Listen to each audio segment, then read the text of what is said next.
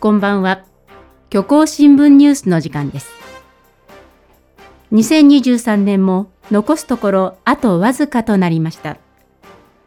本日の虚構新聞ニュースは、今年起こった重大ニュースを振り返る特別番組、プレイバック2023をお送りします。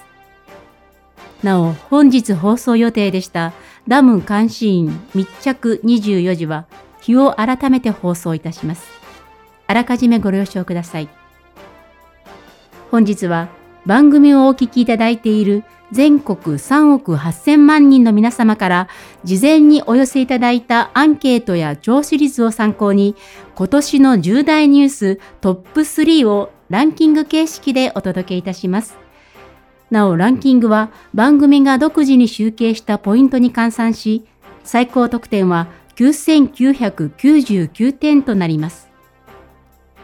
それでは2023年番組リスナーが選んだ重大ニューストップ3の発表です。山田記者、お願いします。はい、えー、ここからは私、山田がお送りします。2023年番組リスナーが最も記憶に残った重大ニュース第3位は人工知能の進歩6188点です。昨年末に公開された生成 AI チャット GPT 社会に大きな衝撃をもたらした生成 AI はこの1年でさらに進歩を遂げ私たちの市民生活にも浸透しつつあります。番組でも長年レポーターとして単身で各地を飛び回っていた山田記者に代わって今年からは生成 AI チャット YMD を搭載したロボット山田2号が代わりにレポートを担当するなど山田記者のリストラに向けた動きが着々と進んでいます。はい、えー、私の口調や性格を学習した AI ロボット山田2号ですが先日放送した月のワグマへのインタビューの際に大破してしまいました。残念ながら私のリストラまではもう少し時間がかかりそうですね。ん？大破したのはロボットではなく山田記者本人だと聞いていましたが。続いて参りましょう。2023年番組リスナーが最も記憶に残った重大ニュース。第2位は止まらない物価高8172点です。ロシアのウクライナ侵攻に端を発する不安定な国際情勢は今年も市民生活に大きな影響を与えました。食料品や電気料金、ガソリン代など相次ぐ値上げラッシュは10月に起こったイスラエル情勢の悪化で来年も歯止めがかからない勢いを見せています。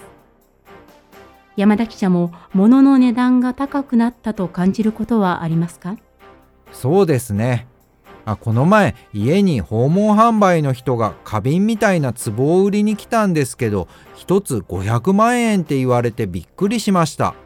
花瓶なんてホームセンターで1000円くらいで買えるものだと思っていたんですけどたった1年でずいぶん高くなったなーって。そうですか。今はその壺に花を飾ってますね。そうですか。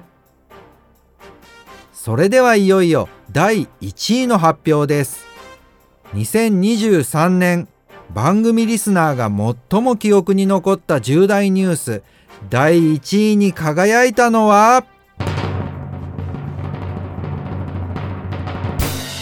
とここで一旦 CM です。ピーラフ作るならこのピーラフ二郎。冷たいご飯に混ぜるだけ。臭い飯もあっという間に臭いピラフに大変身。ちょいとピラフ二郎ピラフ二郎新発売。大変お待たせしました。2023年番組リスナーが最も記憶に残った重大ニュース。第1位に輝いたのは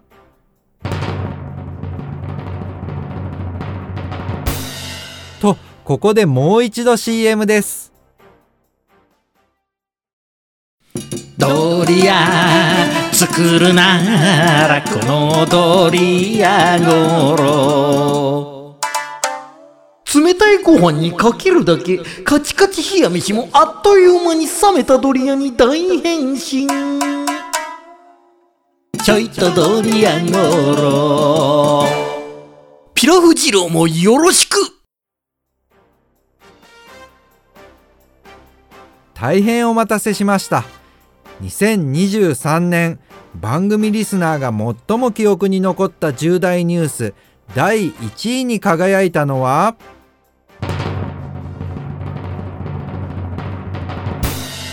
山田記者息子を授かる9999点です。番組のレポーターを務める山田記者が今年9月に第一子を授かったことが分かりました。性別は男の子だということです。妻のみゆきさんはお父さんのような記者になってほしいと早くも期待を膨らませています。いやーなんだか恥ずかしいなこれからはパパとして今まで以上に頑張りたいですね。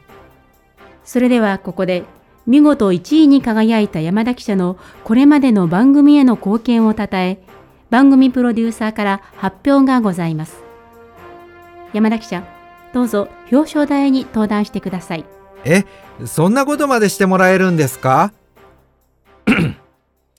えー、虚構新聞ニュースの番組プロデューサーです。山田記者、2023年の重大ニュース、1位入賞おめでとうございます。ありがとうございますえー、それでは読み上げます。解雇予告通知書、山田記者殿。この度あなたを2023年12月31日付で解雇することにいたしました。つきましては、労働基準法第20条第1項の規定に基づき、ここに通知いたします。以上、ありがとうございました。